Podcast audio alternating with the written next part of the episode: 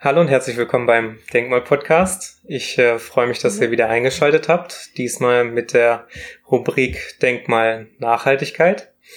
Ähm, und diesmal ist schon der dritte Teil. Ich freue mich sehr, meinen Gast heute begrüßen zu dürfen. Äh, die Christina Rau vom äh, Unverpackt-Laden äh, Flinse und Co. in Flingern. Und äh, bevor ich jetzt die Einleitung zu lang gestalte, stell dich doch einmal kurz vor, äh, was du aktuell so tust und was so dein Herzensprojekt ist.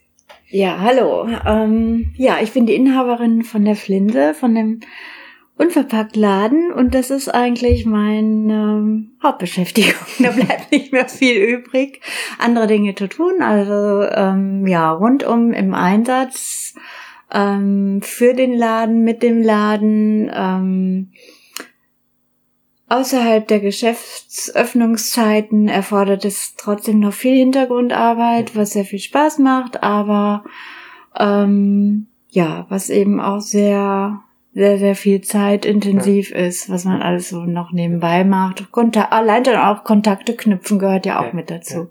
Gib doch vielleicht einmal kurz so ein paar Randdaten zum Unverpacktladen. Wann mhm. habt ihr eröffnet? Was, was ist so euer Konzept und äh, womit sprecht ihr die Leute an? Ja, also wir haben eröffnet am 15. März 2018. Also wir sind gut zwei Jahre jetzt hier vor Ort äh, im Stadtteil Flingern und ähm, es ist sehr, sehr gut angenommen worden.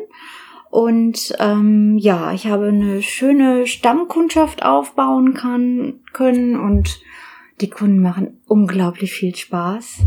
Ich habe mir das ja so vorgestellt, aber die Altersstruktur ist wirklich von ganz kleinen Kindern, ähm, Kindergarten, weil die gerade laufen können. Meine älteste Kundin, von der ich weiß, ist 90 Jahre alt. Also die Altersspektrum ist wirklich unglaublich, ähm, ja, vielseitig und ähm, ich bekomme so viele positive Rückmeldungen. Schön, dass es dich gibt und ähm, ach, ich komme hier so gerne her. Hier ist es so gemütlich.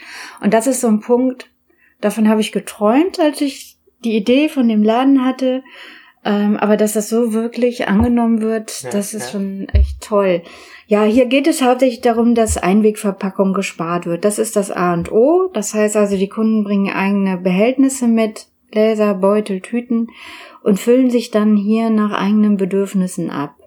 Das heißt, das beugt dann auch nochmal der Lebensmittelverschwendung vor. Ähm, und viele Kunden unterschätzen oder haben es am Anfang unterschätzt, ähm, wie viel Geld man auch damit spart, wenn man wirklich nur das kauft, was man auch wirklich braucht.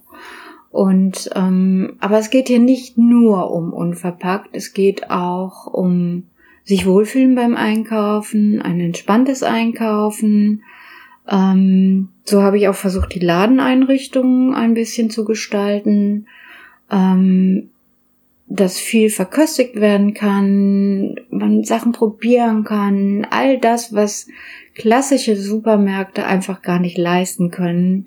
Das versuche ich hier zu integrieren. Kinder sind immer herzlich willkommen. Die können mithelfen. Die können sich aber auch einfach in die Leseecke setzen. Die können sich hier ein kleines Büchlein ausleihen, wenn sie das möchten. Und ähm, ja, und ähm, ich kenne mittlerweile oft die ganzen Familien hinter meinen ähm, Einkäufern, die hier Einkäufer oder Kunden, äh, die bringen dann ja die Geschwister mit oder sie bringen Eltern mit oder Oma und Opa mit in den Laden und ähm, jetzt zur Ferienzeit kommen sie rein und sagen, melden sich dann auch brav ab zu den Ferien. Ich bin jetzt erstmal in Urlaub, damit du Bescheid weißt, dir keine Sorgen machst. Und ja, daran sieht man, ähm, wie nah man hier bei, mit den Kunden arbeitet. Und das ist ja mit, mit fast das Schönste neben diesem ganzen Umweltbewusstsein ja. oder mit dem, was man für die Umwelt tut. Vor allem ist es ja auch einfach eine ganz andere Atmosphäre, wenn du jetzt äh, hier reinkommst äh, mhm. Anstatt dass du jetzt irgendwie zu Rewe gehst, also du kennst dann jemanden, das ist alles total anonym, du machst mal eben schnell so zwischen ja. äh, Arbeiten und zu Hause sein. Und hier ja. kommen die Leute halt hin und haben irgendwie so ein Erlebnis auch teilweise. Genau das. Also das ist wirklich ein Erlebnis. Auf zweierlei Hinsicht. Einmal Natürlich auch nur, wenn die Kunden möchten. Ähm, die können Informationen, persönliche Informationen zu den Produkten bekommen, weil in der Regel habe ich alles probiert vorher, was ich hier neu auch in den ganzen zwei Jahren jetzt angeschafft habe. Ähm, man kann sie gut beraten, ähm, aber auch einfach mal Tipps sich holen zur Anwendung der Produkte Ähm, was auch sehr schön ist, dass die Kunden untereinander Kontakt bekommen. Also dann ist der eine Kunde und fragt ähm, irgendwas zu einem Lebensmittel, wo ich jetzt auch nicht so viel wusste, aber dann schaltet sich direkt der nächste Kunde ein und sagt, Mensch, das habe ich aber mal so und so gemacht und das muss man mal so und so ausprobieren. Also selbst die Kunden untereinander haben ja schon einen regen Austausch und Hilfsangebot und ähm, ja, es ist einfach so dieses rundum, es ist ein ganz anderes Einkaufen. Und ähm, man nimmt die Lebensmittel ganz anders wahr. Das heißt, jeder, der sich hier die Lebensmittel selber abfüllt, bekommt ein ganz anderes Verhältnis zu den Lebensmitteln. Das ist total verrückt. Also ähm, viele bringen auch oft Verköstigungen mit, was sie selber gemacht haben zu Hause, hergestellt haben oder ähm, ausprobiert haben, bringen Fotos mit, ne, von Brotbacken, von irgendwelchen Fruchtaufstrichen, Linsenaufstrich und also die tollsten Kreationen machen sie auch und ähm, und kommen zu einem Strahlen hier rein und ja. zeigen einem die Fotos oder ja. bringen einem Kostproben ja. mit. Und das zeigt, wie nah die dann auch an den Lebensmitteln mit hier dran sind. Das macht schon Spaß, ja. ja. Was ich auch so schön finde, du bist ja quasi irgendwo auch so das Paradebeispiel für so dieses Nachhaltigkeitsdreieck. Also quasi, du bist ein, ein wirtschaftliches Unternehmen, was aber darauf aus ist, die Umwelt zu erhalten, zu verbessern und auch irgendwo die Kunden glücklich zu machen, dass sie wiederkommen und natürlich den anderen zu, also zum einen dir dienen, damit du natürlich auch eine Lebensgrundlage hast, aber auch zum anderen mhm. halt einfach dieses Hauptziel zu verwirklichen, Umwelt verbessern. Ähm, das, das finde ich wirklich sehr, sehr schön, weil dann kommen wir mit einem guten Gewissen hier hin. Und ich glaube, dass das auch für dich sehr, sehr erfüllend ist. Das habe ich mhm. nämlich bei den äh, anderen Podcast-Gästen, die ich bisher hatte, mhm. auch rausgehört. Bei den Leuten, die was für Nachhaltigkeit tun, ist das wirklich immer so ein Herzensanliegen und die fühlen ja. sich erfüllt dadurch. Absolut, das kann man absolut so sagen. Also es ist wirklich ähm, nicht nur, dass ein Traum, es gibt dem ganzen Leben einen Sinn. Ja, ja? ja. Also man kommt jeden Tag hierher schon mit dem Gefühl, ähm, dass man was für die Umwelt tut. Ich komme dann mit dem Fahrrad hier, fahre durch die Natur und denke, wow, ich tue was dafür, damit das so bleibt. Ja, ja. Und, ähm, und dann kommst du hierher und dann kommen die ersten Kunden freudestrahlend rein und dann, das ist so ein Rundumpaket und das ist unglaublich, ähm, gibt dem ganzen Leben einen, einen, einen Sinn. Und ja, ja. es ist manchmal so anstrengend, man ist manchmal wirklich fertig. Gerade in den ersten zwei Jahren ja. war es, war es oft, war ich so erschöpft, aber wenn der erste Kunde reinkam, da war schon wieder alles okay und ähm, die haben auch so unglaublich viel Verständnis, weil ich versuche sie auch sehr ähm, ja mit einzubinden und auch mal zu kommunizieren. Oh, es war so stressig. Ich bin so eigentlich total müde und K.O. und, ja, ja. und die Kunden nehmen einen dann auch noch, Mensch, wenn ich dir mal helfen kann, sag doch Bescheid. und also das, und das ist halt total schön. Also es ja. sind ja auch schon fast teilweise Freundschaften dadurch richtig entstanden. Sowohl zu den Lieferanten, zu den Kunden und das auch Lieferanten. Ja, mhm. also auch da, also das sind so herzliche Beziehungen geworden zu den Lieferanten und der ganze Austausch mit den Lieferanten. Es macht es manchmal etwas schwierig. das muss ich auch zugeben, ähm, weil das auch manchmal kleine Unternehmen sind, die auch, da ist halt, sage ich mal, der Ablauf auch nicht so komplett organisiert und strukturiert, wie es dann in großen Firmen ist. Aber auf der anderen Seite ist es auch so herzlich und das macht dann auch das Ganze wieder. Und die Kunden, wenn mal was aus sein sollte an Produkten, die sagen dann, Mensch, ist doch okay, ist doch gar nicht schlimm. Ich weiß noch, wo ich echt Panik hatte am Anfang, dass irgendein Produkt nicht da sein könnte, was ein Kunde gerade kaufen will. Und da war es natürlich trotzdem mal passiert und der sagte dann total entspannt, ist doch nicht schlimm, ich komme einfach nochmal wieder, wenn es wieder da ist, ist doch alles gut. Hm. Boah, das hat mir so viel Druck weggenommen, ja, ne? Ja, Aber ja. wie gesagt, das ist ja dieses Rundumpaket, das ist ja sehr lebens dann, da interessiert mich dann natürlich brennend die Frage, wie machst du das denn dann mit deiner Work-Life-Balance? Weil auf der einen Seite hast du diesen sehr, sehr erfüllenden Job, mhm. aber der dich halt natürlich auch sehr, sehr viel äh, Anstrengung kostet, weil ne, das ganze Leben dreht sich irgendwo mhm. auch mit darum. Ähm, gönnst du dir dann teilweise auch Erholung oder wie, wie machst du das, um den Stress von der Arbeit zu puffern? Ähm, ja. es ist so, ähm, ich habe irgendwann angefangen mit Meditation. Mhm. Das hat mir schon sehr viel gebracht. Ähm, Kann ich bestätigen. Weil es ist halt unglaublich schwer, wirklich mal ähm, den Kopf frei zu machen. Ja, Vor allem weil, auch abzuschalten und nichts abzuschalten zu tun. und nichts wirklich, zu tun. Aber wirklich ja. nichts. Wirklich nichts. Ja. Also ich kann das schon, ja, dass ich stundenlang irgendwo an einem See auf der Wiese sitze und da auf diesen See ähm, und oder beobachte die Natur. Am besten kann ich sowieso in der Natur mit mhm. einem Waldspaziergang irgendwo an einem See sitzen und das kann ich, wenn ich will, auch stundenlang. Und da schaffe ich es auch wirklich mal, ähm, mich voll auf die Natur einzulassen. Das natürlich jetzt noch verstärkter durch die Meditation kann ich sowas viel bewusster wahrnehmen.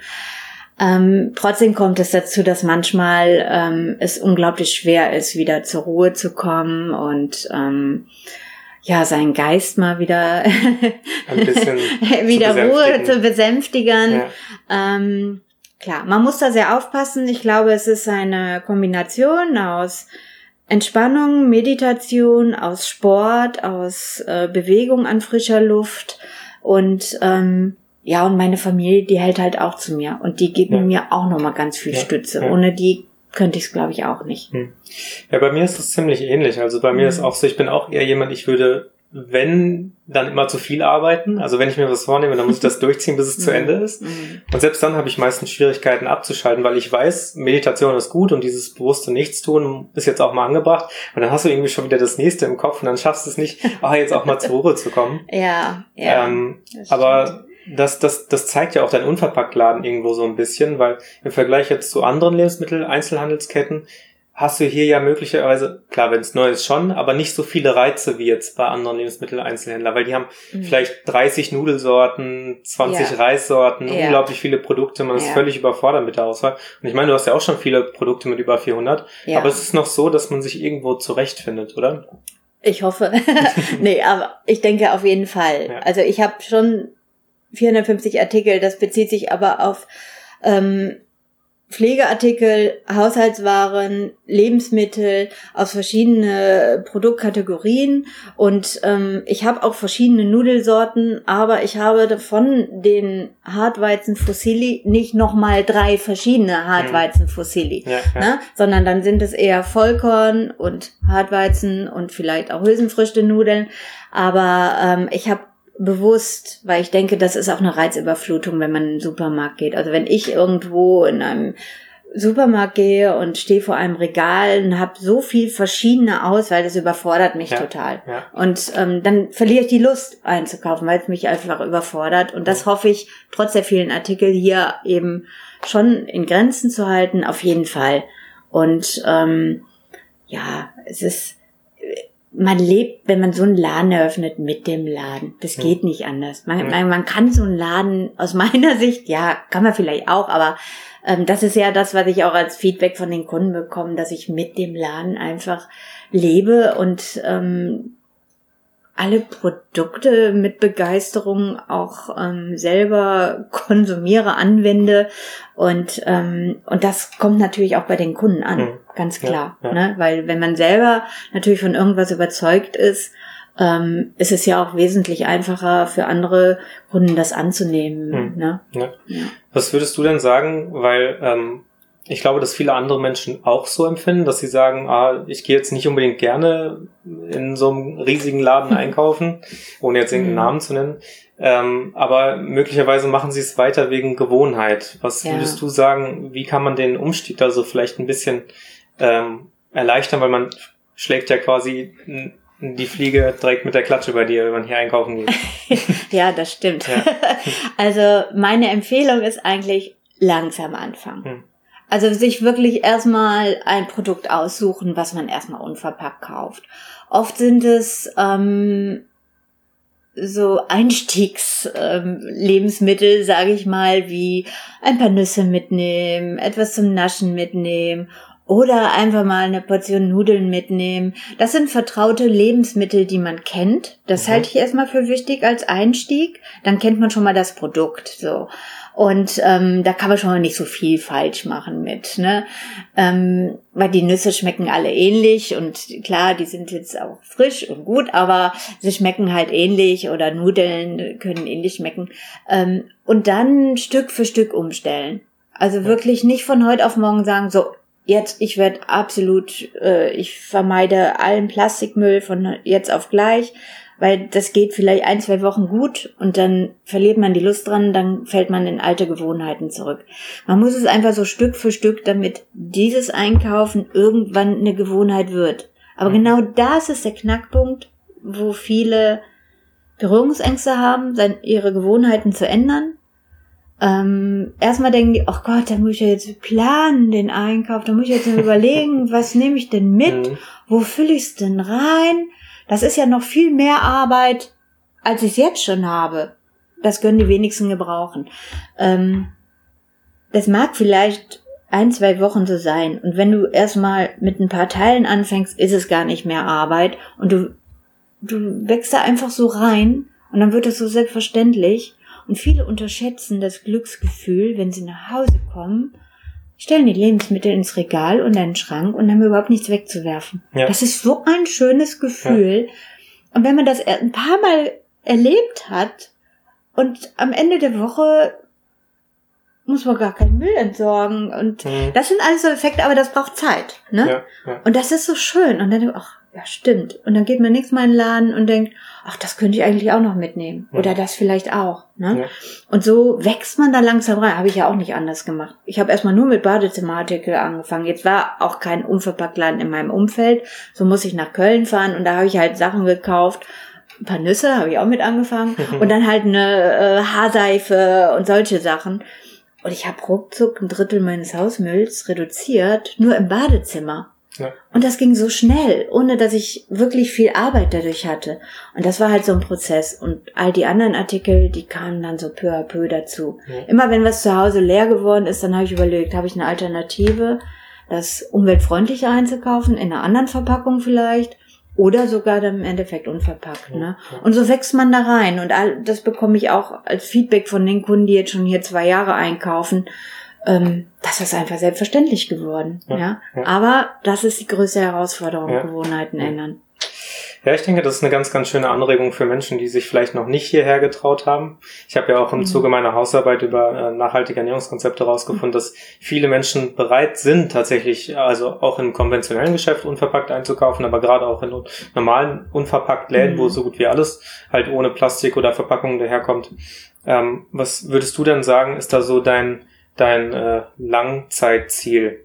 Also würdest du gerne die Menschen zu mehr Lokalität anregen oder ähm, wie sieht das da bei dir aus? Was denkst du ist die Lösung, um das so ein bisschen näher zu bringen den Menschen? Ja.